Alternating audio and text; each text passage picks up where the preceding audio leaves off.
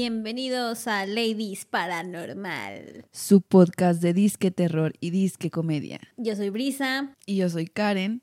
Y este es el podcast en el que los deprimimos con los casos que les traemos. No, no es cierto. Pero este, este en especial. Continuamos con la semana de depresión de esa brisa. Sorry, pero ahora les traigo al menos teorías. Bien. De qué podría haber pasado. Igual nos va a deprimir, pero bien. Sí, bueno, vamos a continuar con el caso de la pequeña John Bennett Ramsey. Por favor, Brisa, no puedo dormir. Pensando en quién fue. Creo que te va a seguir igual, pero vamos a intentarlo.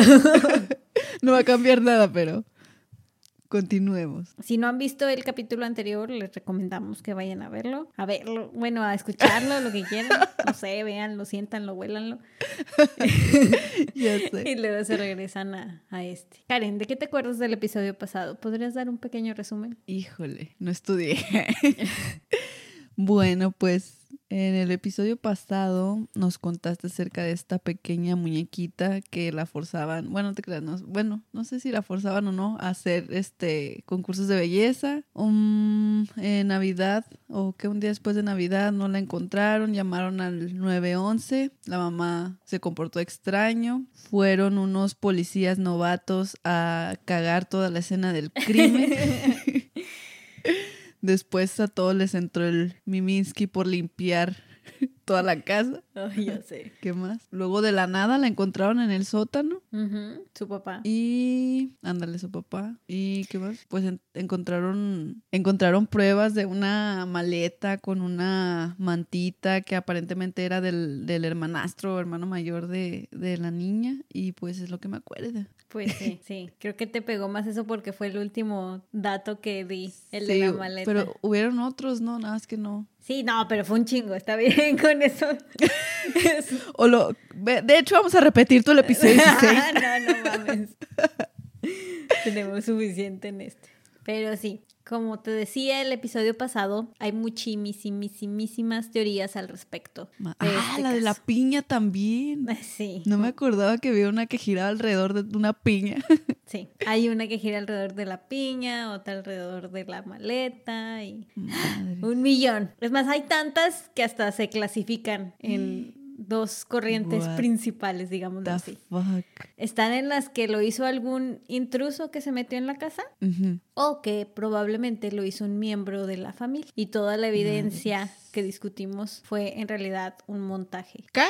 Pero bueno, vamos a comenzar con la de los de que fue alguien dentro de la familia porque creo que son las más populares o las más complicadas. Entonces ahorita que todavía tengo su atención fresca, vamos a ver estas. Al principio, los mismos Ramses estaban entre los principales sospechosos debido a que, como ya dijimos, la evidencia del secuestro parecía hasta cierto punto escenificada. Y por esto las cosas no se estaban viendo bien para los Ramses. Así que, bajo este argumento de que estaba peligrando ahí su reputación o credibilidad, en Shinga dejaron de cooperar con la policía. O sea, ya no les dieron más entrevistas más que las que dieron al principio. No manches. Y se consiguieron un equipo mamalón de expertos para protegerse. O sea, chécate nada más el equipo que se cargaban. Contrataron ocho abogados. A la roca.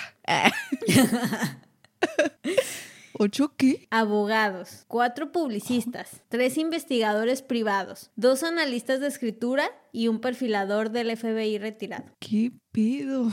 Así es. Entonces ese era su equipo y su ya humilde para equipo. Que, sí, su humilde equipo para defender su inocencia.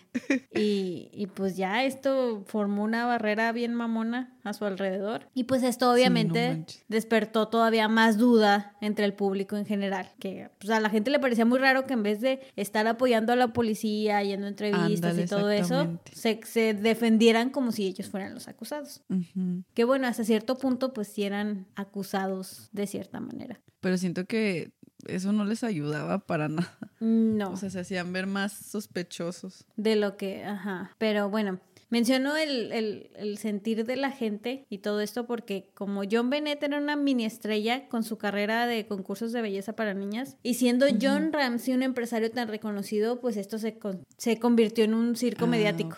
Sí, cosa que es importante resaltar porque a cada rato salían las caras de los Ramseys en revistas y periódicos. Fuck. Incluso hubo gente dentro de la policía misma que filtró evidencias y conclusiones a la prensa, lo que no ayudaba Ah, a la imagen de la. Familia. Sí, y bueno, tampoco eran tan inocentes en esto de la publicidad. Además de contratar un equipo de relaciones públicas, como ya te mencioné, también se aventaron varias entrevistas en canales importantes. O sea, también era algo que les criticaban mucho de que, porque en vez de ir a la policía y dar Ajá. tu testimonio por separado, vas Porque te estás vendiendo. Ajá, dices que no quieres cooperar con la policía por eso, pero vas a la televisión y das una entrevista de que estás muy triste por todo lo que está sucediendo y declaras que quieres cooperar con la policía. The fuck. Sí, o sea, como muy por apariencias, Sí. digámoslo así. Hay una entrevista que es muy famosa que dieron a tan solo cinco días después de que sucedió el asesinato, donde salen Patsy y John diciendo que ellos no mataron a John Bennett. O sea, así bien, bien al chile. O sea,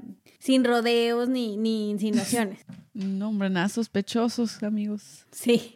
Y esta entrevista es muy fácil encontrarla en YouTube. De hecho, hay hasta análisis del lenguaje corporal de los Ramses y toda la cosa. Y la gente ha desmenuzado una y otra vez toda la entrevista. No, no me voy a meter a mucho detalle. Changos. Si quieren ir a buscarla en YouTube. Creo que esa frase la voy a decir mucho durante este episodio. Es que hay un chingo de evidencia de video. Les podemos dejar los links en. Ay, siempre decimos que les vamos a dejar cosas y no les dejamos nada. Bueno, igual y los, los linkeamos en Facebook, que es donde es más Ah, fácil. también. Eh, y creo que lo que hay que resaltar aquí es la respuesta a esta entrevista. A ver. Mucha gente en ese tiempo usó esa entrevista para acusar a los Ramses aún más, ya que les parecía que no lloraban lo suficiente o que no estaban lo suficientemente tristes. What the fuck. Esto se me hace súper parecido al caso de Paulette. Sí, sí, en ese sentido sí, porque de burla, pero incluso cuando ves la entrevista de la mamá de Paulette y esta sí, sí se ve diferente. Pero era, la reacción sí era muy parecida en, en ese sentido, en que la gente decía, ay, ni, ni están llorando, ni se ven tan desesperados, ni... Ya. Pero que creo yo que es muy poco para decir eso, porque la verdad nadie sabe cómo va a reaccionar ante un evento de esa magnitud. Mm, Pero sí. lo que sí se puede ver así objetivamente es que, por ejemplo, el padre John no llora para nada. Él sí no llora para nada. Él, él está súper serio, obviamente, pues, por la situación. Y como por ese entonces ya comenzaba a circular que John Bennett había sido abusada sexualmente, mucha gente comenzó a decir que era John quien estaba abusando de ella. Y es por eso que él en esta entrevista también aclara ese tipo de rumores y, y así también literal dice que él nunca tocó a su hija. Patsy, por el otro lado, también hay mucha gente que dice que no está lo suficientemente triste o que casi ni llora. Y sí es cierto, Ajá. casi no llora. No llora así desgarradoramente, así súper dramática. Pero esta mujer se le ve que está obviamente sedada hasta los calzones. O sea, No manches. se le nota bien cabrón porque habla así súper despacio y arrastrando las palabras. Parece hasta como que está borracha. Bueno, como Ajá. adormilada, ¿sabes cómo? Sí. Entonces, según varios testimonios, Patsy se pasó prácticamente sedada todo el tiempo durante los meses que le siguieron al asesinato. Supuestamente estos calmantes habrían sido administrados por el doctor de la familia. Este doctor es un como médico general que también atendía a John Bennett. Él también salió a declarar que John Bennett no había sido abusada previamente al asesinato, pero pues él mismo fue el que llegó a tratar varias veces a John Bennett por infecciones vaginales, que fue lo que discutíamos el otro día, que porque una niña tan chiquita va a tener esos sí. problemas tan seguido. Pero, en fin, todo esto que te platico es nada más para que te des una idea de, del ambiente alrededor de, de todo el caso y porque hasta la fecha en la mente de muchas personas los culpables siguen siendo los Ramsey. Sí, la familia. Entonces, comencemos con las teorías dentro de la familia porque oh, aquí todos tienen su teoría personalizada Oh, mother. y toda la cosa. No manches. No la tiene el gato porque no tenían un gato, pero ahí te va. La primera es que se cree que John y Patsy lo hicieron juntos. En 1999, el gran jurado acusó a John y Patsy Ramsey de abuso infantil que resultó en la muerte en conexión con el asesinato en primer grado de John Bennett. Esto significa que no se les acusó directamente de haberla matado, sino de haberla puesto en peligro para que algo así le pudiera pasar. Ahora voy a pausar tantito para intentar explicarte un poco de las leyes gringas de los juicios. Y digo intentar porque no entiendo ni las mexicanas. Entonces... Ni J. sí, menos las de allá. Pero por una búsqueda rápida en Google, lo que entendí fue que el gran jurado es un conjunto de ciudadanos que, que, lo arma el procurador y a los cuales se les da la evidencia y, y todo tipo de documentos a la mano para que ellos mismos puedan hacer una investigación y así llegar a una mm. conclusión de si se cometió un crimen o no y a, y a partir de ahí llevar a los sospechosos ahora sí a un juicio criminal. O sea, es como el previo para saber si se lleva a juicio, o sea, si sí se cometió o no y si se lleva a juicio. ¿Sabes cómo? Ok. ¿No? Sí. Bueno, lo intenté. no, sí, sí, sí. Ok. Bueno, sabiendo esto, te digo que en 1999 los acusaron del cargo de poner a su hija en peligro para que el asesinato pudiera suceder. Lo que leí también en varios lados es que lo más seguro es que este cargo fuera ya un intento desesperado del procurador de, ok, no los vamos a poder acusar de asesinato tal cual, pero los podemos acusar de haber puesto a John Bennett en una situación peligrosa para que eso le pasara. Lo raro aquí, que se sigue sin resolver, es que el gran jurado votó unánimemente todos, todos, para acusar a los Ramses oficialmente. Pero después, o sea, después de que ellos hacen eso, el fiscal de distrito tiene que firmar para que se proceda. Ajá. ¿Y, no firmó qué? No, en este caso no quiso firmar. ¡Qué pedo! Y no procedió a enjuiciar a los Ramses. Y lo peor fue que en ese momento no se supo. Hay una declaración de él televisada en el que cuando se termina todo ese pedo sale y dice que no los van a enjuiciar. Pero él nunca dice, ellos votaron que sí y yo no lo firmé. O sea, dice, no se va, no se les va a enjuiciar. Sí. What the fuck? También compraron ese men. Entonces, eso se dio a conocer hasta el 2009. No manches. Hasta 13 años después de que pasó el, asesinato. O bueno, 10 años después de que dijo la mentira. Y hasta la fecha no se tiene un testimonio de por qué el fiscal no prosiguió con los cargos. O, si lo hay, no lo pude encontrar, pero es algo que podría haber cambiado, como vemos el caso ahorita. O sea, los Ramses hubieran tenido que pasar por un juicio, Ajá. pero nunca pasó. What? O sea, ningún, a ninguno, ninguno fueron los Ramses, ningún juicio. No, por eso mismo, porque él salió y dijo, no los vamos a, proceder, o sea, no los vamos a acusar con los cargos. Y pues en ese momento, me imagino yo que cuando vas de gran jurado, así, me imagino que no tienes derecho a, no que no tengas derecho, sino que me imagino que tienes que guardar silencio sobre lo que viste y todo eso. Chingado. Entonces no fue como que nadie muy raro. pudiera salir a decir, no es cierto, todos votamos que sí. Bueno. Y a esto súmale que los Ramses no cooperaron a tiempo con la policía. Y cuando mm. finalmente se sentaron a dar entrevistas, o sea, ellos dieron su testimonio juntos el día que pasó y descubrieron el cuerpo de John Bennett. Después de eso se volvieron a dar pruebas y todo eso, pero nunca se sentaron por separado Patsy y John ah. A dar otra vez testimonio a la policía. Cuando finalmente accedieron a dar las, entrevistas. las hicieron bajo sus propios términos. Ellos eligieron quiénes los iban a entrevistar y además les dieron acceso a la evidencia que la policía tenía en su contra. No manches. Quiero que me entreviste Oprah y Ellen. Más o menos. Y, Se pasaron. Y aparte fueron estudiados. O sea, sabían que les iban a preguntar. Bueno, no que supieran que les iban a preguntar, pero sabían que tenían en contra de ellos. Entonces, ya iban amaestrados. Mm.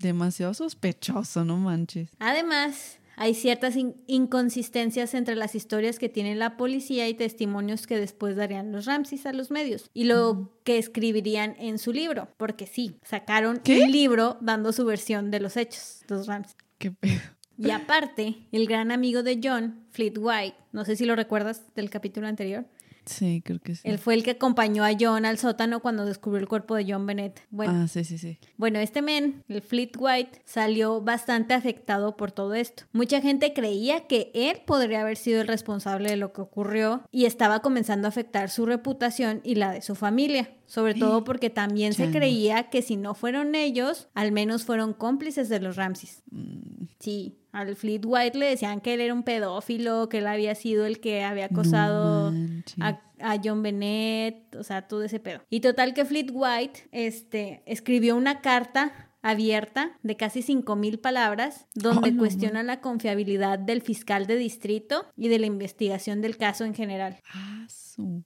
O sea, Karen, 5.000 palabras. Eso es... nombre de pocas palabras. Y esto lo hizo 20 meses después del asesinato. O sea, fíjate, incluso antes de que pasara lo de que el fiscal de distrito los perdonó, entre comillas, de que él ya... Él ya estaba poniendo en tela de juicio su... Sí, porque el vato estaba harto ya. O sea, primero que nada porque pues él conocía a John Bennett y, y se le hacía bien injusto que era una niña inocente que fue, que fue asesinada y que a 20 meses después de eso la policía seguía Que sin no tener nada. Ajá. Pero qué tal si eso es lo que quiere que creamos, que es bueno. No, yo sí le creo a. No, es compa, es compa. Este, además de que como te digo, toda la investigación arrastró por el suelo su reputación. O sea, Sí, pobre men. él estaba aguantando vara todo eso y su amigo John Ramsey, John Ramsey, John Ramsey, en Juan vez de Ramsés. en John Ramen, en vez de apoyar a la policía, no estaba cooperando lo suficiente para que todo esto se terminara de una vez por todas. Entonces, en su carta, denuncia que los padres de John Bennett contrataron inmediatamente abogados de una firma importante, los cuales tenían lazos profesionales, políticos y personales muy cercanos a los fiscales y a varios miembros importantes de la Ah. comunidad judicial en Boulder, Colorado. No acusa tal cual de que haya corrupción, pero dice muy claramente que la investigación se ha puesto en peligro porque la policía se ha dejado influenciar por estos abogados en que no pongan en peligro los derechos civiles de sus clientes, o sea, de que no molesten a los Ramsey. Además, señala que, abro comillas de la citación, de hecho, el fiscal de distrito y los abogados de los Ramsey han reprendido simultáneamente a la policía por enfocar la investigación en los Ramsey, cuando de hecho la policía simplemente está siguiendo la evidencia. Con esto, Fleet White soltó el micrófono y puso la de... No. Verde. Es su- era su mejor amigo, Karen. Y para que salga tu mejor amigo y diga, ya no estés mamando. ajá. O sea, haz algo. Ay, fuck, estaba demasiado sospechoso. Pero estoy segura de que va a salir, va a de que va a sacar otra teoría y voy a decir, ah, no, entonces fueron esos. Voy a jugar con tus sentimientos todo este episodio. Sí, coño. Entonces, cuando alguien que ha sido tu compa, como te digo, estuvo ahí el día del asesinato y se supone que te apoyó y sale y da declaraciones como estas, pues no le hace mucho bien a tu Sí, imagen. está bien heavy. Todo esto que te digo no es evidencia tal cual, ¿estás de acuerdo? Pero, pues. pero te estoy poniendo la imagen Especulaciones. de por qué de por qué muchas personas siguen creyendo que fueron los Ramsey. Pero. ¿cómo o por qué lo harían, Karen? Esa es una muy buena pregunta. Ahí te van las diferentes teorías. Chacos. Fueron ellos, eso es todo por Ladies Paranormal. El episodio más corto de nuestra historia. No, no es cierto, no, es cierto, no nos demonden. ya sé. La primera teoría que te voy a presentar es la de que Patsy lo hizo. Y hay distintas Uh, versiones de por qué. fuck. Una dice que lo hizo porque John Bennett mojaba la cama y Patsy se Ay, enojó no y en un arranque de ira la mató. Esta ¿Qué teoría la presenta Steve Thomas, que fue un antiguo detective de la policía de Boulder. Ah, la teoría dice que en realidad Patsy nunca se fue a dormir la noche del 25 de diciembre sino que mató a su hija y pasó el resto de la noche encubriendo el crimen. Esto es respaldado por el hecho de que la mañana del 26 de diciembre, Patsy Ramsey traía exactamente la misma ropa que traía el día anterior, lo cual es cierto. O sea, Mm, lo de, lo, ajá, lo de la ropa porque es muy extraño para alguien como Patsy, que recuerda que era una señora ex reina de belleza, súper ricachona de alta sociedad, con muchísima ropa a su disposición y, y pudiera decirse que algo interesada en su imagen, pues como que por qué traería la misma ropa de la, de la fiesta a la que fue la noche anterior. Que bueno, esto no es evidencia de que mató a su hija, pero es lo que Pero usa esta teoría. muy raro. Ajá, es lo que usa la teoría para respaldarse. Entonces, supuestamente John Bennett habría tenido otro de sus accidentes de mojar la cama. Patsy va a cambiarla a su habitación y se le afloja un tornillo en la cabeza y de pronto golpea en la cabeza a John Bennett en contra de algún objeto sin filo, como la orilla de una bañera, por ejemplo. Y al darse cuenta de lo que ha hecho y creer que John Bennett está muerta, se queda despierta intentando pensar qué hacer y es cuando decide montar un asesinato y la lleva al sótano. Una vez ahí se da cuenta que la niña no está muerta, solo está inconsciente. Ah, Y en vez de llamar a la policía, o sea, en vez de llamar por ayuda, decide terminar el trabajo ahorcándola. Porque pues ya en ese punto no es como que le digas, ay, pensé que estabas muerta, mija, ¿verdad? No manches. Entonces, termina el trabajo ahorcándola con una cuerda de nylon y es por eso que se usaron los utensilios de arte de Patsy. Según el autor de la teoría, el hecho de que se haya determinado que John Bennett fue estrangulada por la espalda significa que fue ahorcada por alguien que conocía y que no quería verle la cara mientras le hacía eso. Además, escribiría la nota de secuestro que leímos el episodio pasado y a partir de ahí todo continuaría ya como, como ya les contamos. Pero eso no explicaría lo que encontraron dentro de sus partes. Exacto, pero bueno, vamos a terminar. A ver. Por la mañana, John vería la carta y se daría cuenta de que es exactamente la letra de su esposa y preferiría protegerla a encerrarla por el asesinato de su hija. A la Otras versiones dicen que John ni siquiera lo supo, o sea, que él, el que él siempre creyó que fue un intruso que se metió a la casa. Uy. La nota de secuestro es algo muy especial, como ya lo vimos, y es que sí está igualita la letra. Mira, No manches. te voy a pasar fotos A ver. Las primeras dos que te envié son comparaciones de letras específicas y así hay para varias. Ajá. Y la que te mandé al final es una fotografía sacada de uno de los álbumes de la familia Ramsey, o sea, es letra de Patsy. No manches, están iguales. No manches, están igualitas, qué pedo. Sí. Digo, se hicieron pruebas y todo y salieron no concluyentes, que realmente no podían decir si sí era la si si ella sí lo había escrito o no, pero la letra es muy parecida. O sea, o la hizo Patsy Demasiado o la hizo alguien que escribe como Patsy. cagado esa mona. Sí, tratando de imitarla, digamos así. Pero eso ya se me haría, se me haría demasiado, no inventes. Pues, Mm, bueno, pero esta es como la más acreditada, entre comillas, en el sentido de que la hizo un detective que estuvo personalmente en el caso y los entrevistó. Pero hay otras versiones que dicen que tal vez la mató nomás porque se volvió loca y, y de, de odio porque su matrimonio tenía problemas y ella tenía depresión y todo ese pedo. Mm, Se me hace muy, muy lazy eso. De ahí ya estaba loca y la mató. pues.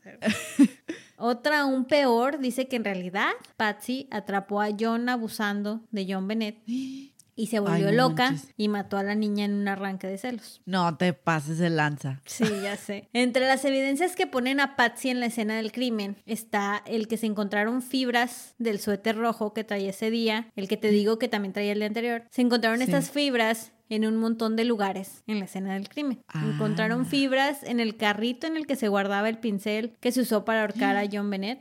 En la cobijita que usaron para tapar su cuerpo, en la parte con pegamento de la cinta que tenía la niña en la boca, y además se encontraron entre los nudos de la cuerda que se usó para ahorcarla. Verde.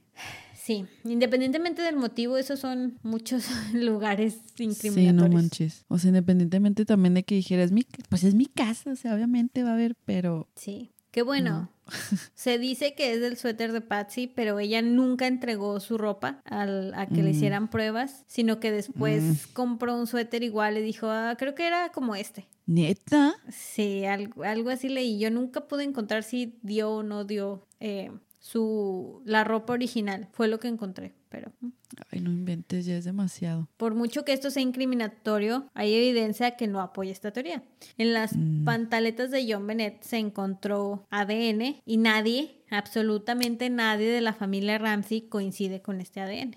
digo, usando el ADN como evidencia de quién cometió el crimen. Otra Sí. es que la cama de John Bennett estaba seca la mañana del asesinato. Entonces Mm. esto no coincidiría con que lo hizo Sí, en un ataque de la ira porque mojó la cama. Ajá. Y además, otra cosa interesante que encontré viendo esta teoría es que había fibras de la cuerda que se usó para estrangular a John Bennett en la cama de la niña, lo cual contradice la línea de tiempo que presenta esta teoría de que la mató sin querer y luego lo ahorcó en el, en el sótano y... O sea que encontraron en la cama de la niña. Sí, fibras del nylon de la cuerda que se usó para ahorcarla. Madre. O sea que pueden ahorcarla ahí en su cuarto. Pues es lo que parecería, pero en ningún lado vi qué más se podría hacer de, de eso. Fuck.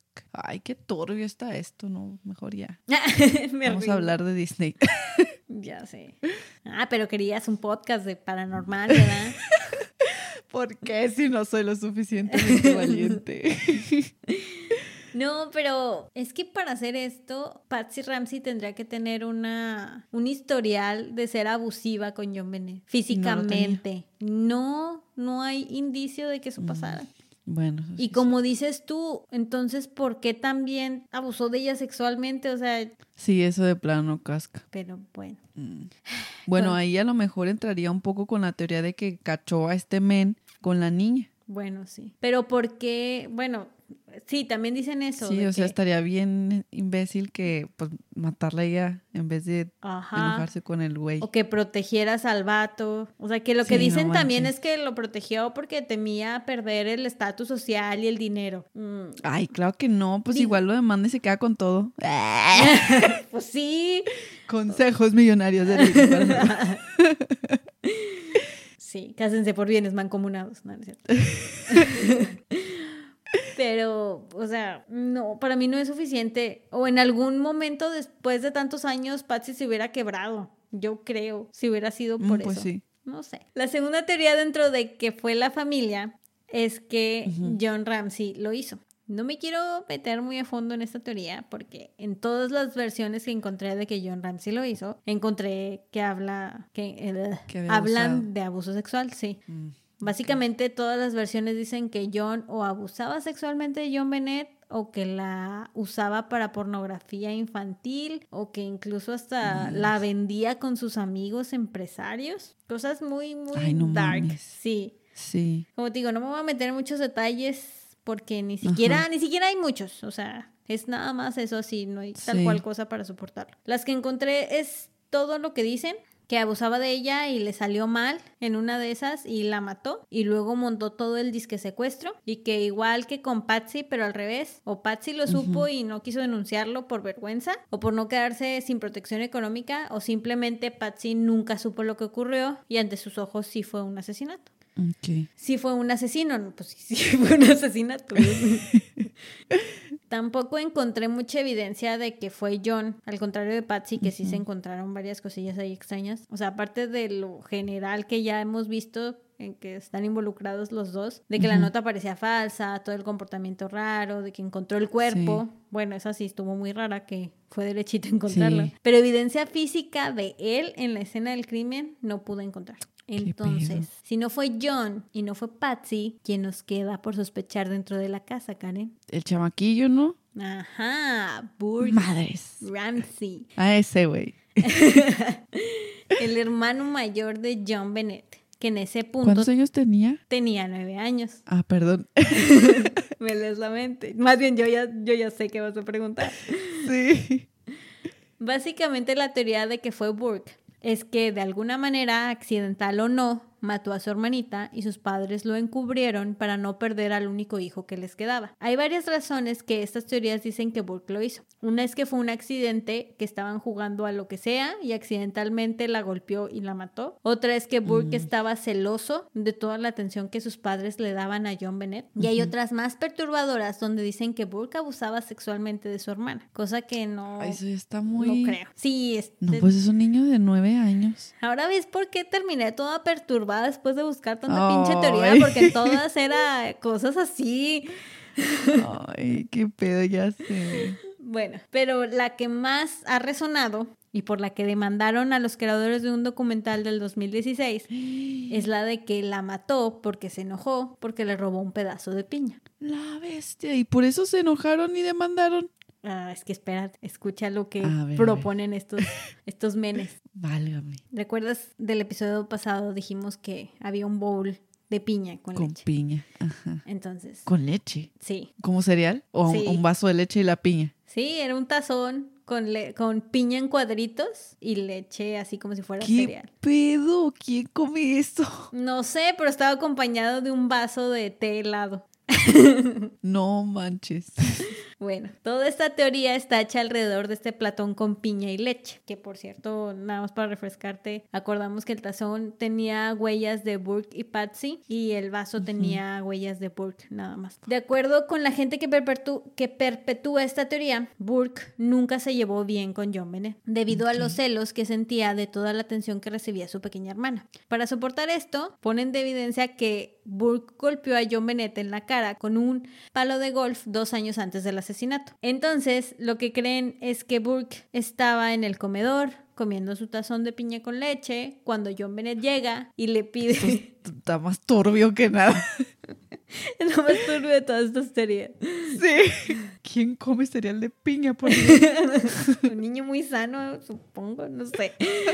Cuando John Bennett llega y le pide un poco, Burke se niega. Y luego John Bennett procede a sacar un pedazo de piña del tazón con sus manitas. O sea, así de que eso explicaría por qué no están las huellas de, de John Bennett. Porque nada sí, más en el vaso. metió así. Quería piña metió con así, leche. Metió así nada más las manos al tazón. Entonces nunca lo tocó. Ajá. ah. Sí, así como de una manera juguetona, de la forma en la que una hermanita haría algo de todos modos, aunque el hermano mayor le dice que no, va y lo hace, por castrosa, no es cierto. No, no es cierto. Entonces, al hacer esto, Burke se enojaría y se pondría violento. Toma la linterna que te mencioné en el, pasa- en el Ah, episodio sí, pasado, es la que estaba en la barra de la cocina sin ninguna huella, la toma y golpea a John Bennett en la cabeza y ella muere. Ah, Entonces. ¿Qué le queda por hacer a Patsy y John? Nada, más que proteger al único hijo que les queda ahora. Y es por lo que harían que pareciera un secuestro, escribiendo la nota súper larga y confusa, y por lo que harían todo lo de amarrarla, ponerla en el, en el sótano, llamar a amigos, hacer todo el despapalle que ya comentamos. Pero sigo yo sin entender por qué encontraron eso ¿Qué? Ahí. O sea, Ah, lo del abuso, ahí va, aguanta. ajá. A ver. a ver. Según la gente que cree en esta teoría, esto es apoyado por las varias entrevistas que Patsy Ramsey dio a los medios diciendo que haría lo que fuera por sus hijos, que si Burke se fuera, ella no tendría motivo para seguir viviendo y que además el hecho de que el gran jurado quisiera proceder en contra de Patsy y John por poner a John Bennett en una situación peligrosa y asistir en su asesinato, Ah, esto significaría que lo estaban acusando de ayudar a encubrir el asesinato por Burke, que por tener nueve años en ese entonces no se le hubiera podido acusar de asesinato. shit. Hay dos entrevistas grabadas que se le hicieron a Burke Ramsey. Una fue 13 días después del asesinato y la otra fue dos años después. Y pues son un poco extrañas. Hay varios reportes de gente que conocía a los Ramseys, vecinos, amigos, etcétera, que dicen que Burke era un niño algo antisocial. Usualmente cuando llevaban niños a la casa de los Ramsey era John Bennett la que platicaba y jugaba con ellos y Burke era más de estar en su habitación aislado jugando solo en el jardín. Mm, Entonces digamos que era un niño un poco incómodo socialmente. En la primera... Emo. En la, ¿Emo dijiste? sí. En la primera entrevista a Burke, lo que ocurrió, como digo, 13 días después, le preguntan que, pues, que cómo le va, que, que cómo ha cambiado su vida después del asesinato. A lo que Burke le responde que, pues, sus papás a veces se ponen a llorar y así, pero que él está continuando con su vida. Ok. Hijo de su madre. A lo que, pues, si dices, ¿qué pedo? Acaban de matar a tu hermanita no hace ni dos semanas, ok, Y ya está él avanzando con su siguiendo vida. con su vida. Después la psicóloga que lo está entrevistando le pregunta que si tiene algún secreto, a lo que Burke le responde que no se acuerda si tiene algún secreto, pero que si recordara alguno no se lo diría. What? Y la psicóloga le dice, ¿por qué no? Y Burke, muy inteligente a mi parecer, le responde, pues porque son secretos. Psicóloga mensa. Pero bueno, mucha gente toma esto como, uy, Burke la mató y ese es su secreto y por eso no se lo quiere decir. Y es como que, no, creo que simplemente es un niño aplicando lógica de niño. ¿Sabes cómo? Ándale, sí. Bueno, otra cosa que sacan de esta entrevista es que la psicóloga le pregunta a Burke, ¿qué crees que pasó? Y Burke le responde, sé qué pasó. Y continúa diciendo que le preguntó a su papá que dónde encontraron al cuerpo, no a John Bennett, al cuerpo. Ajá. Y que su papá le contestó que en el sótano. Entonces que a partir de ahí, él cree que alguien entró en la noche, tomó a John Bennett, la llevó al sótano y le dio con un cuchillo y mueve la mano así como, como golpeando algo. O que la golpeó con un martillo en la cabeza o algo así. Y pues ya la psicóloga continúa haciéndole preguntas de que qué le dicen sus papás de la muerte de John Bennett. A lo que Burke responde que su papá le dice que John Bennett está en el cielo ahora y que pues, se pone a llorar. Y la psicóloga le contesta que él cómo está lidiando con eso. Y Burke le responde, pues a mí como que ya se me olvidó porque me pongo así de "Pi", y hace gestos como de que está jugando videojuegos. Ok. Y la psicóloga nada más dice, ah, o sea, que te la pasas jugando videojuegos. Y él, sí, sí, sí. Mm, Por muy mal que te lleves con tus hermanitos, obviamente te va a calar el exceso de tu compañero de vida. No, sí, o sí, sea, sí, sobre todo cuando eres se tan hace- niño y bueno, no sé. sí. Ay, no. Pero aquí no qué pedo, termina. Brisa. Después, Lo que te digo, o sea, pensé que era la mamá, luego el papá, ahora el niño. después la psicóloga le dice que dibuja a su familia y Burke comienza dibujando a su mamá y, y de hecho la psicóloga le empieza a preguntar, ¿y tu mamá qué hace? Y él, no, pues mi mamá es una mamá. Hace lo que hacen las mamás. Y luego, ay, tu mamá es del tipo que da muchos besos y abrazos. Y dice, sí, es de ese tipo. ¿A ti nada más? ¿O a John Bennett nada más? Así como queriéndole sacar si tenía celos. Y él, no, a los dos. O sea, hasta eso habla muy bien de Patsy. Y luego dibuja a su papá y se detiene. Y la psicóloga le dice, ¿no te está faltando alguien? Y Burke le dice, ah, sí, yo. Y ya se pone a él. Y después nunca dibuja a John Bennett. ¿Qué pido? Sí, como que de verdad ya O sea, pasó la de perdido página. lo hubiera dibujado arriba en el cielo como un ángel, ¿no? Pues sí, pero de plano. Y es que, por ejemplo, en el caso de que hubiera sido así, que en ese arrebato de ira infantil le hubiera pegado, le hubiera, que hubiera caído inconsciente esta John Bennett, si por ejemplo la mamá hubiera hablado a la ambulancia y así, ¿se lo hubiera juzgado al niño? No, realmente no. Entonces, ¿por qué fregos no hicieron eso? Pues no sé. Bueno, vamos a terminar con la teoría y luego Sí, te para mí, Burke es muy, muy, muy extraño, la verdad. Pero para mí sigue siendo todo esto muy circunstancial. Creo que Burke era un niño que tal vez tenía algún padecimiento, algo que no lo hace neurotípico. No sé, Asperger, algún, algo, algo que él no es lo típico. O tiene mucho, mucho trauma reprimido por la forma en la que hablan las entrevistas. Así como que queriendo moverla. Como si Ben- John Bennett nunca hubiera existido, ¿sabes cómo? Ok. Especialmente cuando ves ahora cómo se comporta. Después de que salió a la luz este documental que te digo, mostrando la teoría de la piña, Burke hizo una entrevista en el 2016. Obviamente ya, ya adulto, ¿verdad? Y es Sí, algo. Lo voy a decir tal cual. Es muy raro. Es muy Sí, raro es. verlo porque le hacen preguntas de que qué cree que le pasó a John Bennett. De que si sabe que la gente lo señala como sospechoso, lo señala, lo apunta con el dedo y susurra a sus espaldas. Ya él no es cierto. Ah, hablan de cosas muy oscuras para él y su familia. O sea, que es pues todo el asesinato. Y a todo responde con una sonrisa en la cara. Te voy a enseñar unos clips para que veas de qué hablo y luego A volvemos a comentarlo. Para los que están escuchando pueden buscarlo en YouTube también, nomás póngale Burke Ramsey 2016. Pero te digo, se ve súper tensísimo, súper nervioso. Que no, no ha habido nadie que haya estudiado su, su lenguaje corporal en ese video. Sí, sí hay. Y lo que vi fue que...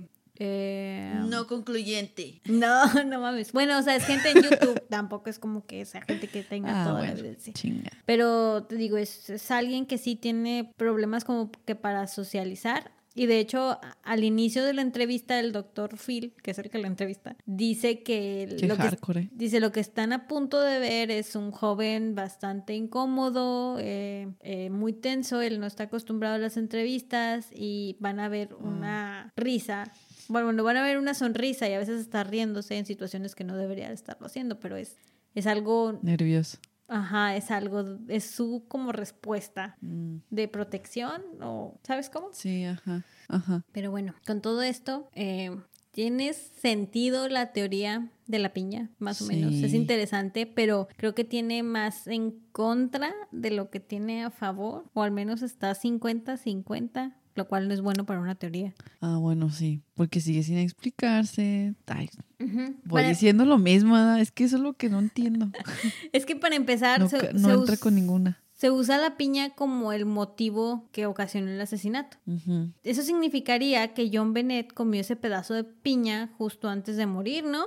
Si eso fue lo que lo impulsó. dijiste que no encontraron, ¿verdad? Ajá, y En la autopsia. entonces, o sea, sí estaba, pero ya estaba en su intestino, entonces, ¿cómo fregados estaba ahí en su intestino delgado semidigerida? ¿Sí me entiendes? Si, Ok. si le quitó la piña y Sí, la fue en el mató, momento en el que le pegó. Ajá, no casca, no, los tiempos no concuerdan. no hay un tiempo, no hay un tiempo exacto en el que alguien se tarde en digerir la comida. Y se cree que Ujú. la piña pudo ser ingerida entre una hora y media o dos antes de morir. O incluso que la pudo haber comido a las cuatro y media de la tarde. O sea, antes de ir a la fiesta de los White de un día anterior. Entonces ya para mí Ok. desde ahí, si todo esto Pues lo sí, motivó ya. la piña, no. Ujú. Además, igual que el resto de los Ramses, ninguna muestra de ADN fue encontrada en la escena ni en el cuerpo. Otra cosa es que al ser un niño de nueve años, ¿no crees que al haber sido interrogado hubiera dicho algo? Yo creo que sí, al sentir tanta presión. Digo, se ve que no, a lo mejor no tenía, no sé, nunca conectó con su hermana, no lo sé, pero creo que hubiera dicho, hubiera confesado Sí. si hubiera visto pasar todo eso.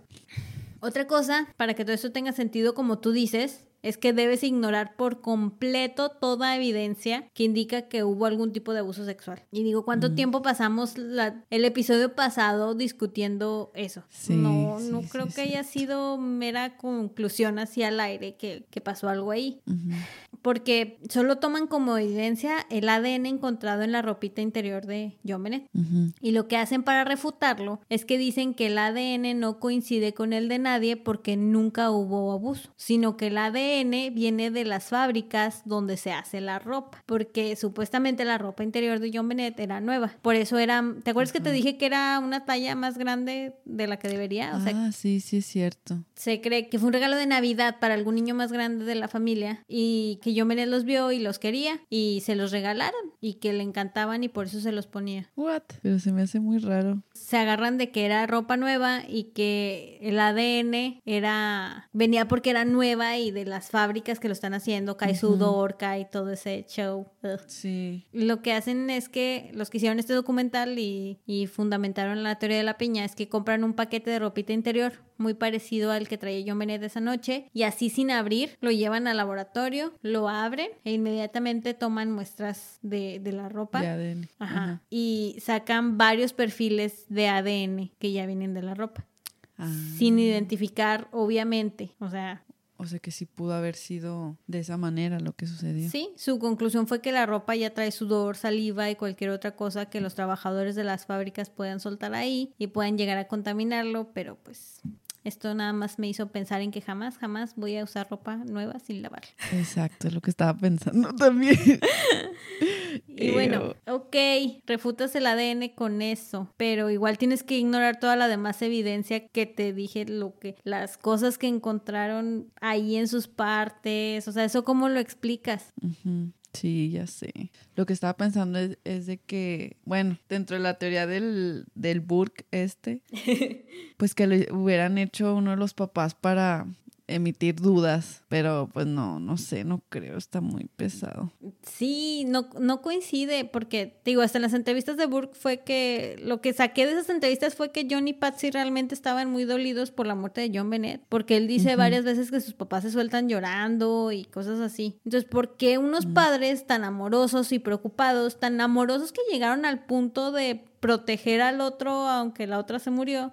¿Por qué harían algo así? Pues sí. Porque harían eso así como tú dices, porque uno de ellos haría eso nada más para distraer. No, no, no, para mí no, no, no suma esa parte. O sea, a lo mejor todo está muy bien acomodado, pero ¿por qué fingir el abuso si ese fue el motivo? Sí, ya sé. Pero bueno, continuemos con el lado opuesto, que es que un intruso lo hizo. Mierda.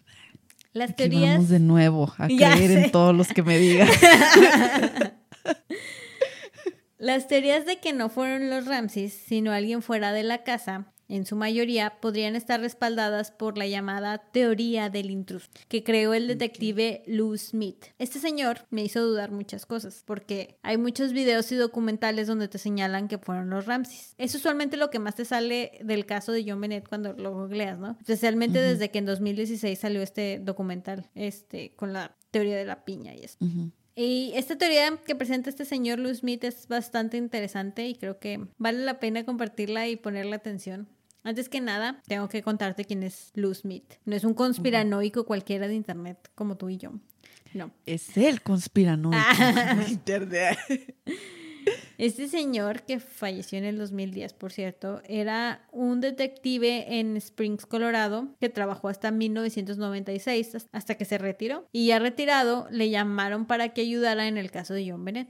Changos. Ajá, entonces no era cualquier cosa. Luz Smith trabajó en más de 200 homicidios, algunos de perfil muy alto y nunca perdió uno solo. En todos Wow. se arrestó y llevó a juicio al sospechoso. Entonces se retiró y en 1997 regresó, eh, tres meses después del asesinato de John Bennett Ramsey. Le pidieron que saliera de retiro para que les ayudara. Ahora, en este punto, la teoría de la policía era que Patsy Ramsey había sido la responsable del asesinato y que John Ramsey la estaba protegiendo. Pero Lou Smith entró a ver la evidencia, no a apoyar las sospechas. Él obviamente no estuvo ahí recopilando evidencias porque pues llegó tres meses después, pero hizo su investigación basado en lo que la policía había recopilado, fotos de la casa, fotos del cuerpo, resultados de la autopsia, todo eso. Ajá. Empezando por el hecho de que mucha gente cree que fueron los Ramses, basados en que al parecer en la casa no había evidencia de una entrada forzada, lo cual hasta cierto punto es cierto. Pero después se descubrió que los Ramses dejaron algunas puertas y ventanas sin cerradura esa noche. O sea, no necesariamente alguien entró a la fuerza. Además de que en el sótano había una ventana rota, de la cual John Ramsey dijo haber roto él mismo semanas antes porque siempre olvidaba sus llaves. What? Te voy a enseñar un tour de la casa de los Ramses, Uy. porque si no, no me vas a entender nada de lo que estoy diciendo y sirve que me ayudes a, a describirla. A ver. Una deuda con la sociedad más tarde. Ay, güey, estaba bien grandota la casa. O está más bien. Es una mansión. Sí, sí, es una mansión. ¿Qué pedo? También la, la niña tenía su propio baño y un balcón. Sí, what the fuck. Oye, pero sí está súper raro que desde su cuartito bajaran al, al primer, bueno, sí, a la planta baja y luego de ahí. Ah, chino, ¿dónde está el sótano? Ay, pues, ah.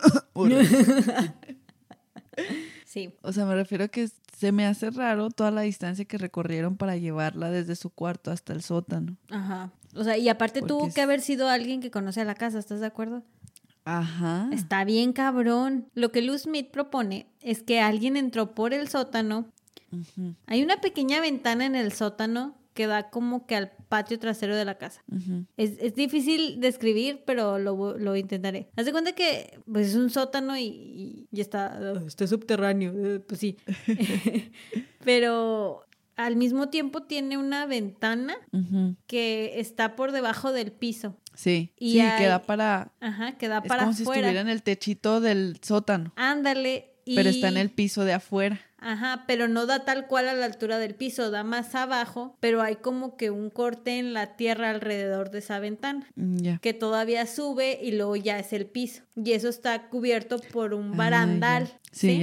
Entonces, lo que este vato dice es que quien sea que haya entrado, abrió ese barandal, bajó por, esa por ese corte que te digo que está en el piso, abrió la ventana del sótano que John dejó abierta porque estaba rota y por ahí se metió a la casa. Pero igual estamos de acuerdo que tiene que ser alguien que sepa, porque, o sea, como que alguien, una persona cualquiera, un ladrón o lo que tú quieras, no va a saber que estaba esa ventana abierta o bueno. Sí, está, No sé. está muy cabrón. Este, Sí. Si quieren darse una idea de cómo está la casa de los Ramsey, busquen también en YouTube un en YouTube. en YouTube un, un video que se llama A Tour of the Ramsey House. También se lo vamos a se los vamos a ir A a, dejar. Ajá, para que se den una idea de, de lo enorme y gigantosa que era esta casa. Sí, qué pedo. Pero también hay algo para soportar, porque aún así pudo haber sido un intruso. Pero bueno, el chiste es que Nice. según la teoría de Lou Smith, El intruso se habría metido a la casa mientras que los Ramses estaban en casa de sus amigos los Whites en una fiesta el 25 de diciembre y se habría metido por la ventana rota. Luego habría tomado todo ese tiempo que los Ramses no estuvieron en la casa para escribir la nota de secuestro Ajá. Se habría escondido. De hecho, Lou Smith dice que se escondió debajo de una cama porque en las, en las fotografías sale como el rodapié de la cama levantado así, como cuando alguien sale de la cama. Y eso lo vio en las fotos de, de, de la casa. No manches. Es lo que él cree que, que ese pudo haber sido un lugar donde se escondió. En lo que llegaron los Ramsey, acostaron a los niños y se fueron a dormir. Cuando ya todos estaban dormidos, este supuesto intruso iría hasta el cuarto de John Bennett, entraría y sometería a la niña con una pistola paralizante, lo que explicaría las marcas que encontraron en su cuerpo. No sé si te acuerdas que te dije que tenía dos marquitas que nadie sabía de qué eran, que eran así como azules, como moretones, quemaduras. Ah, ya. Entonces se cree que es Ah, de, que es de una pistola paralizante y de hecho Lou Smith hasta, hasta consiguió cuál hubiera sido, cuál pistola paralizante coincide hasta con la distancia de los dos Con puntos. las... Órale. Sí, Es un pro, es un crack. sí. Ah, bueno, era. Ah. que bueno, los vatos que, que protagonizaron el documental del 2016, el de la piña, son, haz de cuenta, los Ujú. anti-Lou Smith. También trataron de Ah. refutar todo lo que él dijo. E intentaron manches. replicar lo de, lo de La la, pistola. pistola. paralizante, pero bueno, no sé, pero la pusieron en un adulto gordito.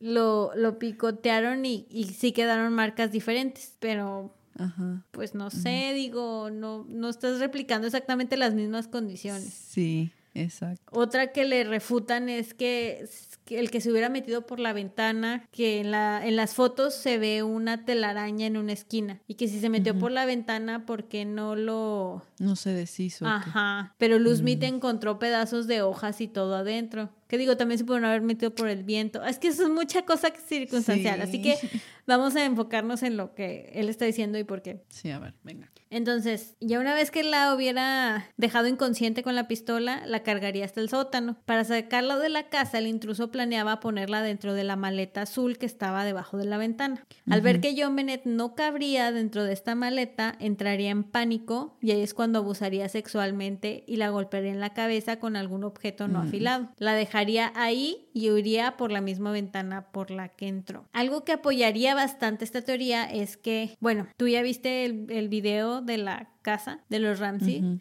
Es gigantesca y Sí. quien no la conozca, creo que muy fácil se podrá perder. Pero los Ramses abrieron su casa varias veces para que gente del vecindario fuera a conocer. Como ya comentamos, su casa era una mansión construida Ajá. originalmente en 1927. Los Ramses la restauraron y entró en una lista de casas históricas de Boulder. En 1994 anotaron su casa para el tour navideño de casas históricas de Boulder. Durante dos días entraron casi 2.000 personas para conocer No la mansión. Comenzando por el sótano, que es a donde bajaban los visitantes a anotarse, o sea, en un, en un libro de, de la visitas. Esto fue dos años antes del asesinato, pero también en julio de 1996, o sea, tres meses, ah, no, ¿verdad? No te contó. O sea, cinco meses antes del asesinato, volvieron a ser parte de un tour local de casas para recaudar dinero para el hospital local. Madre. Eso te puede dar una idea de que alguna de esas personas que pudo entrar de visita se familiarizó con la casa y sería más creíble que un extraño haya entrado y hecho todo ese show. Mm, bueno, es verdad. Sí. Ya en esa ocasión no se dieron, o sea, no se, no escribieron sus nombres en listas o se llevó algún. Sí, pero no ¿Algún pude registro? encontrar si la policía lo siguió. Encontré un, un como un pedazo de una entrevista que hicieron a Patsy Ramsey, que es donde ella misma declara de que pues vayan a ver esa lista, pero no sé quién la tiene. Dio el nombre de dos Mm. señoras, no sé si lo siguieron o si algo salió de ahí. Fuck. Ya me dejaste como una payasa por no haber buscado eso. Brisa. Pero continuando, otra cosa que refuerza que pudo haber entrado alguien de fuera es que en el sótano se encontraron dos huellas en el piso que supuestamente no pertenecían a nadie de la casa. Una de ellas era una huella de una bota de la marca Hightech que Mm, hay gente que dice que Burke tenía unas, no sé, no pude encontrar confirmación. Pero es, es algo que creen que pudiera ser una pista que quien fue tal vez tiene unas botas ¿Quién? high-tech. Ujú. Y otra huella de otro zapato que está como inconclusa y no, no se sabe ni de qué ni de qué tamaño. Ah, porque pues tampoco la otra se sabe tampoco de qué talla o nomás se veía como que la Ah, marca. Entonces, además de que un vecino testificó haber escuchado un grito de un niño proveniente de la casa de los Ramses durante la noche No y el sonido de unas barras de metal. Ya ves que te dije que para entrar por el sótano tenías que levantar un- unas, Sí. este, ¿cómo se llama? Unas rejas. Oye, pero si lo escuchó un vecino, ¿por qué no lo escucharon ahí en la casa? Es lo que mucha gente también dice. Pero lo que Luz Smith hizo fue hacer pruebas de que, que alguien gritara en el sótano y ver si se escuchaba. Ah, te lo voy a poner así. Si estás gritando hacia una ventana, la gente de afuera te va a escuchar, ¿no? Pero los papás de John Bennett... O sea, ella estaba en lo más profundo de la casa y los papás estaban en el tercer piso. Sí. O sea, había sótano. Bueno, ella estaba en el sótano, estaba el primer piso, el segundo piso y ellos estaban como que hasta el cuarto, como quien dice. Sí, bueno, sí. Ahí sí hay muchas barreras para que el sonido pudiera. Eso es lo que él dice, pero también hay gente que dice que de todos modos se debe haber escuchado. Entonces, Mm. Pero hizo las pruebas sí, adentro de la casa, Smith sí. hizo las pruebas, pero también otra gente salió y dijo que hicieron las pruebas y sí se oía. Entonces, ya no sé a quién creerle. Pero este vecino que declaró lo del grito y eso después, no sé, salió a retractarse y dijo que no, que no había escuchado nada. No. ¿Qué? Ajá. Entonces, por eso tampoco Chinchera, eso nos hombre. lleva a nada. Pero, bueno, hay teorías que. Eso es como que la más general. Pero si hay gente fuera de la casa a la que se le ha acusado de haber cometido esto. Y bueno, hay un chingo, como ya te dije el episodio pasado. O sea, pusieron a analizar a los chorrocientos mil empleados de John Ramsey. Obviamente nada más aquí te voy a poner a los más nombrados o, o más sonados o los que tienen cosas más incriminatorias. El primero es Gary Oliva, un conocido delincuente sexual de 32 años de edad en Boulder, Colorado. al tiempo del asesinato de John Bennett. Este tipo había estado viviendo en la zona intermitentemente cuando la policía supuestamente encontró un recorte de una revista con la imagen de John Bennett en su mochila después de haber sido aprendido por cargos relacionados a drogas en el año 2000. Fue liberado pronto, pero las sospechas se mantuvieron. El investigador privado de los Ramsey, Oli Gray, se refirió a Gary Oliva como el mero bueno que pudo haber cometido el asesinato y culpó a la policía de Boulder por no considerarlo como un sospechoso más creíble. Poco después de esto, Michael Bale, un amigo de la preparatoria de Oliva, salió a apoyar la suposición de que había sido él. Bale declaró que no mucho tiempo después del asesinato, un muy consternado Oliva lo había llamado por teléfono y le había confesado que, este, según sus propias palabras, le decía que lastimé a una niña pequeña, lastimé a una niña pequeña. Bale reveló a la revista In Touch en el 2016 que lo que lo inquietó particularmente fue cómo los nudos usados en el garote para estrangular a John Bennett eran muy similares a los que se usaron en el incidente, a los que se usaron en un incidente donde Oliva intentó ahorcar a su propia madre con un cable de teléfono. Otra cosa que liga Oliva a este caso es que cuando lo arrestaron en su mochila también traía una pistola paralizante. Hijo de su.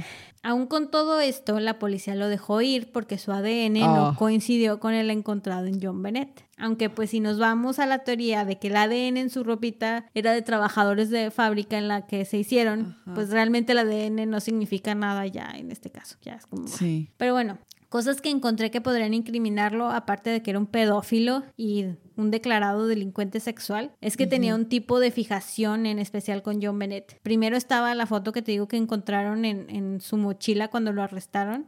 Y el otro es que atendió una vigilia que se realizó en el primer aniversario de la muerte de John Bennett. El investigador privado de los Ramsey tiene fotografías de este tipo en primera fila durante Ay, el evento. pedo. Sí, aparte tenía un historial de enfermedad mental, era un esquizofrénico Mm. paranoico y vivía cerca de la casa de los Ramsey. Específicamente recogía su correo en una iglesia que estaba tan solo una cuadra de la casa de los Ramsey. Y la evidencia que más me choqueó fue la de que su letra es muy parecida a la nota de secuestro. No mames. Mierda. Pero pues si no está en la cárcel, bueno, al menos no por esto, porque sí está ahorita en la cárcel por pornografía infantil, Estúpido. es porque hay evidencia que dice que no es él. Primero Ah. que nada, Él niega haber matado a John Bennett. Le preguntaron directamente, así de que, ¿tú mataste a John Bennett? Y él dijo, no, no maté a John Bennett. Y para la policía, ni el ADN ni la escritura coincidieron con lo que estaba buscando. O sea, No mames. Fue no concluyente también de que, no, pues Que la no podemos decidirnos si sí fuiste tú o no. Además de que, pues, padecía esquizofrenia paranoica, lo cual, según leí en alguno de los miles de foros que visité, lo vuelve un sospechoso muy malo, ya que sería casi imposible que se haya mantenido callado por tanto tiempo debido a su enfermedad. O sea, alguien con su perfil no hubiera podido ocultar durante tanto tiempo lo que, lo que hizo. Pero, por ejemplo, ya en la llamada que hizo donde confesó que lastimó a una niña, pues de alguna manera ahí pudo haber Pues sí, pero lo que se me hace descargado curioso un poco. es que esta declaración fue a una revista, no fue a la policía. ¿Cómo? O sea, esa declaración que hizo este el amigo ya fue a una revista Ah, mm, en vez de ir con la policía. sí. O al menos no bueno, encontré ya. que la policía lo tomara en cuenta. Le resta credibilidad. Sí, pero bueno. No te preocupes, tenemos muchos más nombres en la lista. No mames. Otro sospechoso fuera de la casa es Santa Claus. ¿Qué pedo? Bueno, no, no el original, pero sí un amigo de los Ramsey que solía vestirse de Santa durante las fiestas decembrinas. Su nombre era Bill McReynolds. Digo, era porque ya falleció. Y una semana antes había asistido a una de las famosas fiestas navideñas de Patsy Ramsey, en la cual le dijo a John Bennett que Santa Claus le haría una visita especial la noche de Navidad, lo cual cuando lo leí me dio los creeps. Sí. Bill McReynolds es sospechoso debido a que había rumores de que le prestaba demasiada atención a John Bennett. Decía que John Bennett era su amiga especial y que le había regalado un frasquito con brillantina, el cual Bill metió con él al quirófano cuando le hicieron una cirugía de corazón. Y aún más extraño, le pidió a su esposa que cuando muriera mezclara sus cenizas con la brillantina que le había regalado John Bennett. ¿Qué pedo? Sí. Ah, otra cosa es que la esposa de Bill hizo una obra, escribió una obra de una niña que muere muy parecida a John Bennett. ¿Qué pido? Pero muchos años. De él. No, no, muchos años de- antes de que pasara. Y, No mames. y él mismo tuvo una hija que murió de algo parecido, o sea, desaparecida. ¿Qué pido?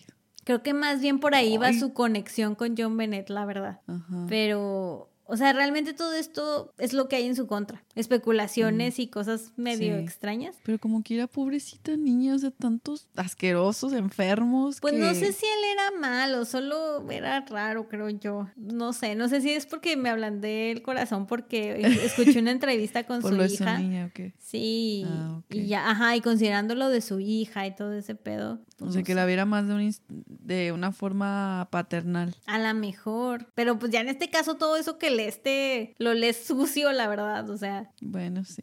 Pero bueno, aparte de eso y de que los Ramses mismos llegaron a presionar varias veces para que la policía siguiera viendo, o sea, lo siguiera investigando a él, eh, realmente no hay nada más, no ni ADN ni la letra. Y además cuando ocurrió esto, el señor estaba bastante enfermo del corazón y de otros padecimientos, o sea, muy apenas Mm, podía caminar. Obviamente menos podría haberse metido a la casa y Pues sí. Sí, ya desde ahí. El siguiente sospechoso es un hijo de puta.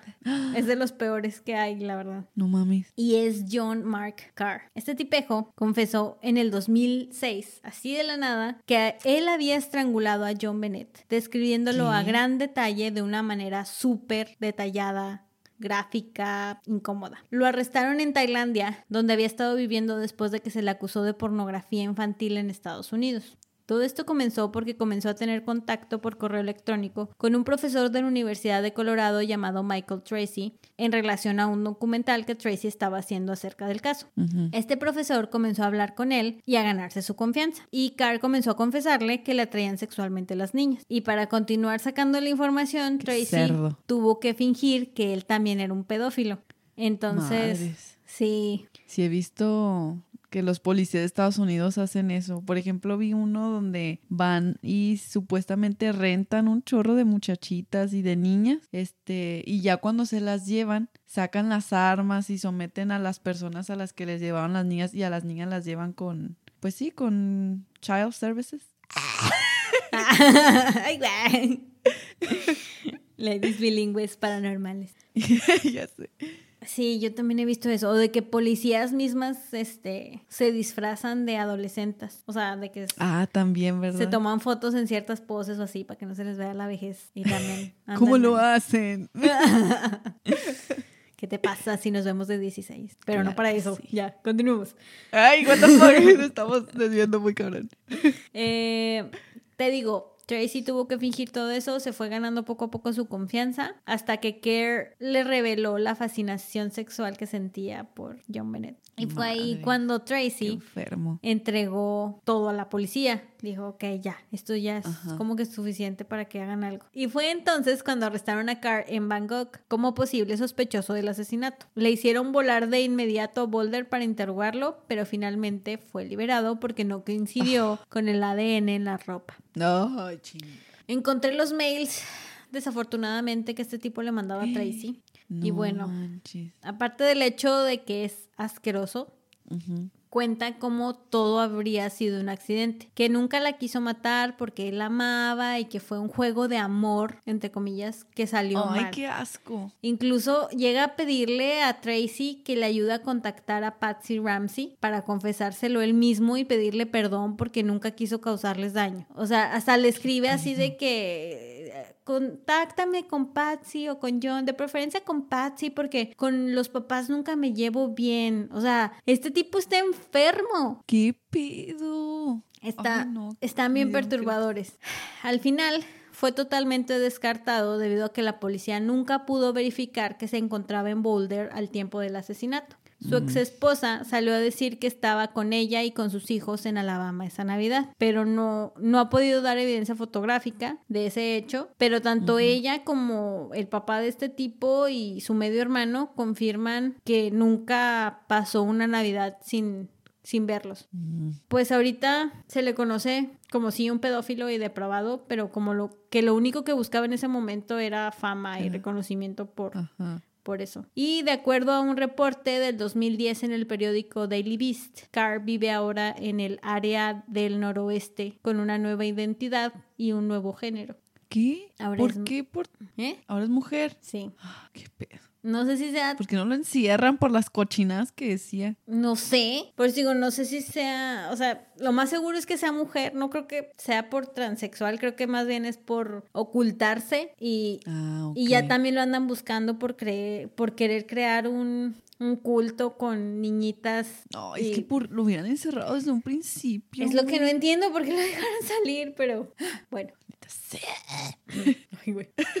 Otro intruso que no es un intruso tal cual, pero lo voy a agregar porque en el último episodio nos dio mucha curiosidad, es John Andrew Ramsey, el hijo mayor Mierda, al que sí, pertenecía la maleta. Me imagino que te acuerdas por tu expresión. Sí.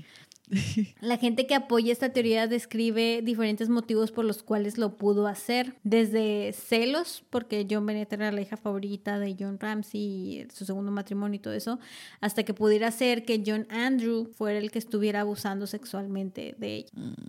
Principalmente creen que John pudo haber sido quien estuviera abusando de la niña previamente al asesinato, ya que estadísticamente esto ocurre usualmente con un adulto que la víctima conoce con frecuente pero irregular acceso a ella. Hubo un vecino llamado Barn Hill que declaró haber visto a alguien que se veía como John Andrew caminando por una colina cerca de la casa de los Ramsey la tarde de Navidad. Otra evidencia relacionada es la cobija con semen que ya habíamos discutido. Y aunque tiene una coartada muy sólida, literalmente estaba en otra ciudad, estaba en Atlanta cuando todo esto pasó y fue confirmado por un amigo de él. Mucha gente dice que pudo haber que pudo haber volado hasta Boulder y regresar a Atlanta a tiempo de la mañana siguiente. La- Mierda. Esto es porque la gente que cree esto considera demasiado sospechoso que John Andrew haya conservado un boleto de cine por meses, que fue lo que finalmente lo ayudó a establecer que estuvo en Atlanta la noche de Navidad de 1996. Bueno, eso sí es verdad. Nadie guarda un boleto de cine, no mames. Yo sí. Bueno, yo ay, hace un chingo cuando creía en el amor. Pero a mí me gusta, bueno, a mí me gusta guardar boletos de cine de películas que, Que te gustan. que se me, ajá, pero mm, Mm, no ah, sé, bueno. es- de todos modos yo soy de esas personas que guardan todo, es un problema que tengo, pero por eso no se me haría tan raro, pero pues sí que, que- pero que casualmente lo encontraras y bueno, Sí, para ese... Bueno, aparte siendo hombre, los hombres sí es muy raro que hagan ese tipo de cosas, ¿no? ajá, y por por la estadística, digo, él Sí. conocería la casa, él tal vez hasta tendría una llave de la casa. Bueno, pero como ya te dije el episodio pasado, su coartada es bastante sólida. Al menos tres personas testificaron haber estado con John Andrew en Atlanta esa noche. Mm, Y no hay ningún tipo de registro de que John Andrew hubiera viajado por avión hasta Boulder. O sea, mierda. habría en alguna aerolínea o, Sí, o en, o en algún avión privado tendría que haber algún registro y no hay.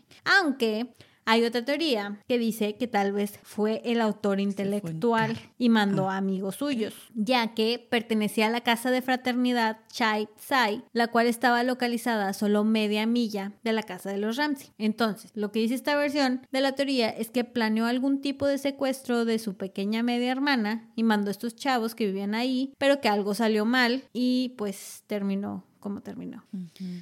Aún así, pues todo eso es como que ya imaginándose muchas Sí. cosas y... Y sigue sin, siguen sin explicarse muchas cosas igual. Realmente lo único que lo pone en la escena del crimen es la cobija llena de semen que estaba en la maleta. Y pues, Pero como quiera es muy sospechoso. Si él no estuvo ahí ese día, como quiera es muy sospechoso que eso estuviera ahí. sí, sí, es muy raro. ¿Por qué? ¿Por qué Sí. estaría en una maleta? ¿Por qué? ¿Por qué no lo lavaste? ¿O por qué no lo tiraste a la basura? Si ya no lo querías, si te daba vergüenza, ¿Por qué no, con no ese sé. libro? Por- Sí, no. Ah, Bueno, Muy no raro. sé.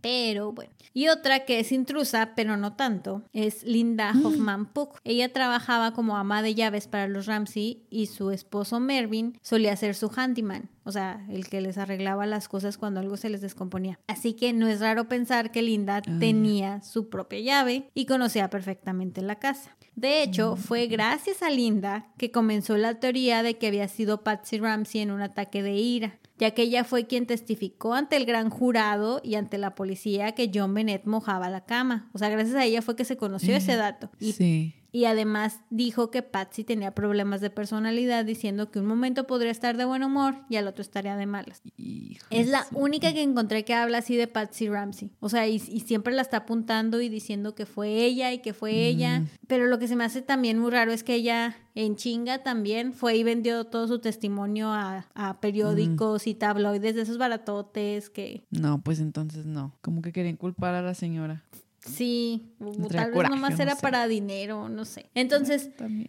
¿Qué evidencia tenemos en contra de Linda Hoffman? Primero, que necesitaba dinero, obviamente, ¿no? Si estaba vendiendo historias. De acuerdo con Patsy Ramsey, Linda le había pedido varias veces un préstamo de varios de miles de dólares. Patsy se lo iba a dar antes de Navidad, pero nunca se apareció a recoger el cheque. La segunda es que no tiene tal cual una coartada para esa noche. Ella dice que estaba dormida en su casa y su esposo dice lo mismo. Y de hecho ambos dicen que durmieron en habitaciones separadas esa noche. Entonces realmente no hay nadie que pueda corroborar sus paraderos. Sí. Algunas otras piezas de evidencias es que pues Linda tenía acceso a los recibos de John, por lo que pudo haber visto el recibo de que le habían dado 118 mil dólares como bono navideño. Como dije, conocía la Oh. casa perfectamente, así que muy fácil pudo saber dónde estaba el cuaderno y la pluma y escribir la nota, o dónde Sí. estaban los materiales de arte de Patsy. También conocería la rutina de Patsy de bajar por las escaleras en la mañana, por exactamente esas escaleras. Para dejar la nota. Ajá, y sería alguien conocido con el que John Bennett podría bajar sin hacer mucho ruido, si la viera, porque pues la conocía. Sí. O incluso que si alguien la atrapaba dentro de la casa, podría decir que había ido a recoger el cheque o algo así y nadie hubiera sospechado de ella. Fuck. Sí. Mm. Entonces es lo que dice, que ella con su esposo y otros compas querían secuestrar a John Bennett porque querían dinero y 118 mil dólares no parecía mucho y, y ella sabía. Entonces suena muy un- como un posible sospechoso, pero pues otra vez todo esto es circunstancial. No hay ADN ni huellas que la pongan en la escena, ni siquiera los Ramses creen que podría haber sido ella. Entonces, No mames. Sí, no tenemos nada. Y por último, te traigo la mejor teoría de todo. What the fuck. Y es Échala. que Katy Perry es John Bennett Ramsey. No seas mamón. ¿No habías Ay, visto esa teoría? no, qué pedo. Bueno, A ver, déjame busco, déjame busco comparación de caras. sí, buscan. Después de tanta des- de, deprecisión, depreciamiento, de, de tanta depresión, tenía que meter una teoría conspirativa, Karen, porque pues ya, ya estuvo. y es la para teoría... poder mitigar toda la depresión. Eh, Sí, y es la teoría de que en realidad la cantante Katy Perry es John Bennett ya adulta. Resulta que John Bennett nunca murió, de acuerdo a esta teoría, y todo fue un engaño planeado por los Illuminati para hacer dinero volviéndola una, bleh, volviéndola una superestrella. Ay, no mames.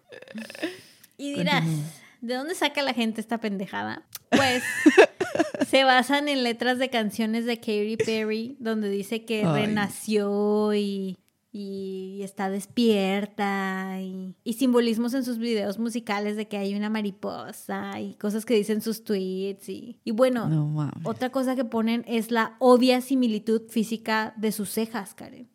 Porque al parecer, de acuerdo al autor de esta teoría, tus cejas no cambian mucho conforme creces. Tú naces con tus cejas. Uh, ¿Cómo saberlo? Y pues obviamente esto no es verdad. Creo que es lo único que podemos decir con seguridad en este caso. Es que no, no es Katy Perry. Lo escucharon aquí en Ladies Paranormal. Pues sí. De hecho, preferiría que sí, que John Bennett fuera Katy Perry y ahora fuera una estrella Sí, pop. living her best life, pero, pero no. Para empezar, John Bennett nació seis años después que Katy Perry. O sea, Ah, Cuando murió- detalle. Katy Perry tenía 12 años. Y esto lo menciona, el, el vato que se sacó esa teoría lo menciona. Y dice, claro, porque nadie confundiría a una niña de 12 años con una de 6. O sea, eso lo hace más impresionante. Ay, no inventes. Y es como, vato, te estás escuchando. Así que pues, adelante si se quieren meter en ese agujero conspirativo, empezar a indagar si es cierto, escuchar los discos de Katy Perry y nos dicen que encontraron. Yo ya, ya, ya estoy hasta la madre de este caso, ya no puedo buscar más. Oh. Ya igual si se quieren meter en la historia, a sacar más teorías, como yo voy a hacer cuando terminemos de grabar. Yo sé que sí.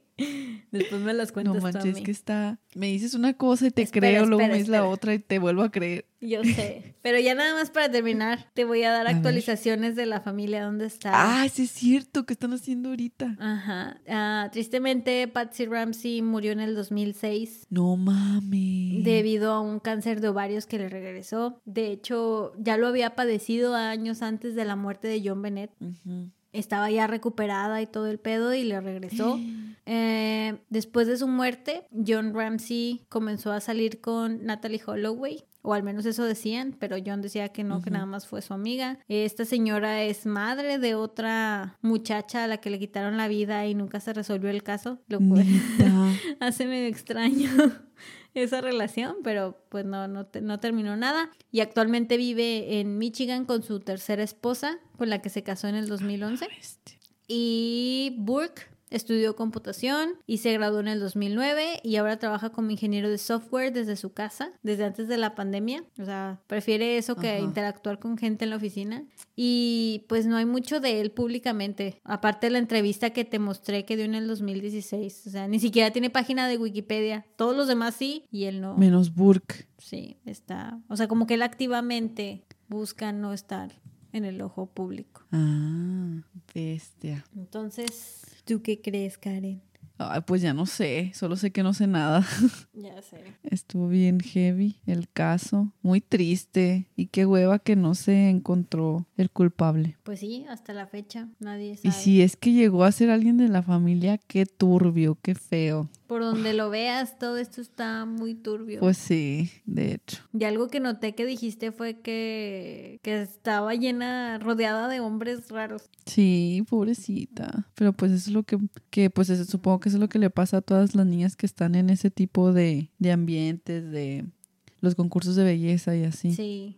Sí, de hecho también encontré un dato de que una señora una vez fue a ver a, bueno, estaba en, en uno de los concursos, vio un tipo que veía a John Bennett así muy profusamente y, y que ya se presentó con ella y le dijo, yo soy el papá de John Bennett y no sé qué. Y que ella se quedó así como que, ok. Y que días después ocurrió lo del asesinato y vio en la tele quién era el papá de John Bennett. Dijo, ¿qué pedo ese no era? No mames. Sí, fue lo declaró a la policía y todo, pero pues nunca lo han podido localizar. Oh, también como que la policía estuvo muy mensa, ¿no? En ese caso. Sí, y digo, a veces a- hay cosas que indican que fueron los papás, hay cosas que indican todo lo contrario. Sí. Y la neta lo que encontré fue que es que los papás manipularon a la policía y les pagaron y, y todo para que no se concentraran en ellos. Pero también encontré lo contrario, o sea, de que es que la policía estaba muy metida en acusar a los papás para que la gente no empezara a friquearse de que había un asesino en Boulder. Y empezar a Ah, arruinar, este, creo que había elecciones, una mamada así, que la gente empezaba a creer Mm, que que había chingada. delincuencia y entonces encuentro las dos partes e igualmente hubo policías que se salieron del caso porque no los dejaban hacer su trabajo y estaban hartos de que la policía estaba más preocupada por los Ramses que por dejarlos hacer su trabajo. No manches. Pero también había detectives que, que renunciaron porque la policía estaba más ocupada en, en, en marcar a los Ramsey que buscar al verdadero culpable. Entonces, ¡ay, ¿qué, qué, Híjole, qué pedo, fue todo chingados? caos. ¿A quién le crees o qué? Ya sé. Bestia, qué pedo, qué hueva. Acabaste como yo, ¿verdad? Que ya Ay, no sí, supiste. con la cabeza bien freta. que ya no sabes ni a quién creerle o, o- o qué. Sí. Y pues da coraje, es una... Bueno, era una niñita. Sí, que acabó siendo como de cierta manera una pequeña nota en su caso de asesinato. Se volvió más acerca de otras cosas. Sí. Ay, Brisa, pues felicidades por esta investigación. y por deprimirme de esta manera. Así he estado yo las últimas semanas. Ya, ya quería terminar. anda, sí porque te creo. Sí, anímicamente sí me pegó. Es que sí te quedas pensando un chingo de cosas. Y bueno, tampoco se queden nada más con lo que dije yo. Si quieren ir a investigar, hay un Ay, sí me chingo imagino de que cosas en internet. O sea, es impresionante. No mames. Vayan, investiguen y me cuentan. Creen, creen sus propias teorías. Sí. Súbanlas a Ladies Paranormal. Eh, Y pues, ah, qué pedo. ya sé. Ya, todo lo que haces. Sí. Ok. No sé qué más decir. Bueno, les traigo dos recomendaciones. Ah, Uh, una es Patito y la otra, ok. La otra está. en Netflix hay un documental que se llama Casteando a John Bennett. Ah, Eh, digo, en no YouTube van a encontrar un chingo de documentales de todas las teorías que les acabo de dar. Pero este se me hizo interesante porque el crew del documental va a Boulder y hace como una llamada de casting para como que actores locales y gente que vive por el área y les dicen que van a hacer una película de John Bennett del caso. no mames. Y, pero al mismo tiempo los están entrevistando de, de sus propios eh, pensamientos acerca del caso, de... Digo, está bien interesante porque las que van a hacer, las que van a audicionar para hacer Patsy empiezan a decir, no, si yo fuera Patsy no hubiera hecho esto, no, yo, y ya- o sea, te da como que un... Una perspectiva más humana de todos los que participaron ahí. No manches. Sí, ponen niños. También se me hace muy interesante que ponen niños para ver quién es Burke y les hacen ciertas preguntas y también te pone como que la comparación de un niño de nueve años como qué mentalidad tendría si le hubiera pasado algo así o lo que él se imagina. Entonces, Ajá. por ese lado se me hizo muy interesante. Si lo quieren ver Wow. más por el lado humano que por el lado de, digo, las teorías hay miles, como les digo. Y, pues, Ajá. Oye, está bien padre la, la perspectiva que le dieron. sí, véanlo. La voy a ver. Y el otro... Justo ahora. que, que es Patito. ¿Quién crees que tiene un episodio dedicado a John Bennett Ramsey? Ay, no sé. La Siento que todo el Rosa mundo. de Guadalupe. No, es Sí. cierto. No. No es, obviamente no es directamente ni se titula así, pero yo lo encontré porque pues estuve buscando muchos videos para esta investigación y, y en uno de esos días le puse en YouTube John Bennett Ramsey y luego decía, una de las sugerencias abajo decía La Rosa de Guadalupe. Y yo, ¿qué? Y le di clic lo más rápido que pude porque necesitaba ver qué chingados era eso y no me decepcionó. No manches. Velo también. Dura como 10, 10 minutos el clip. Está en YouTube el episodio casi completo. Y, Qué pedo, chingada. y también, también Televisa tiene su propia teoría. Vayan a verlo. Ay, no puede ser. Ah, no ya la cierto. quiero ver. La niña que hace de la protagonista es bien castrante. De, Le voy a decir a mis papitos. como que, niña, no, tienes... Y aparte la niña se ve como que tiene como 11 años, 12, no, ya no eres tierna. What Órale. the fuck, Lo hace más creepy en vez de tierno. Sí, pero vayan, vayan a verlo si quieren ver televisión Despejar basura. su mente. Ay, bueno, sí. Ay, no, what Y ya, the fuck. es todo lo que les traigo por hoy después de... Creo que es el episodio más largo que hemos hecho. Ya sé, y más deprimente. Sorry. ya, ya le entregaré el podcast a Karen. Ya no, ya no. De hecho, ya no quiero hacer nada. Estoy cansada mentalmente, como por los próximos Ah. tres años. Es que sí te la bañaste, estuvo muy chida tu investigación. Gracias, gracias. Te felicito, Bricencia. Gracias, aprendí de la mejor. Pues, eh, pues con esto nos despedimos. Gracias por seguir Ladies Paranormal. Ya sé. No, ya. Los próximos van a estar más light. Pues al menos en las historias de Reddit, espérenlo. Ya mero. Sí, En el capítulo 20. ya estoy esperando tomar. Y olvidar todo esto, por favor. Yo solo Ya quiero sé. reír, ya estoy Y harta. nada, nos vamos a poner a llorar en el episodio. Pues bueno. Ay, güey. Pues esto fue Ladies Paranormal. No olviden sintonizarnos el próximo jueves. Y pásense por nuestro Facebook e Instagram. Estamos igual como Ladies Paranormal. Así, todo pegadito. Ladies Paranormal. Y pues ya fue todo. Después de tres horas. Igual, tampoco, todo. Tampoco me siento en ánimos de darles consejos. Vayan a ver la Rosa de. Guadalupe. Diviértanse. Y pues lo único que se me ocurre es que se casen, como dijiste, por bienes mancomunados. También, sí. Y Y así. pues, Y guarden, ánimo. guarden No, todos los boletos de cine que tengan. Ya sé. No sé. ¿Quién sabe cuándo los puedan usar? No, eso está muy ¿Qué turbio. no? Sí. Sale, pues ya me voy a vomitar. Yo ya me voy a investigar más que pedo. when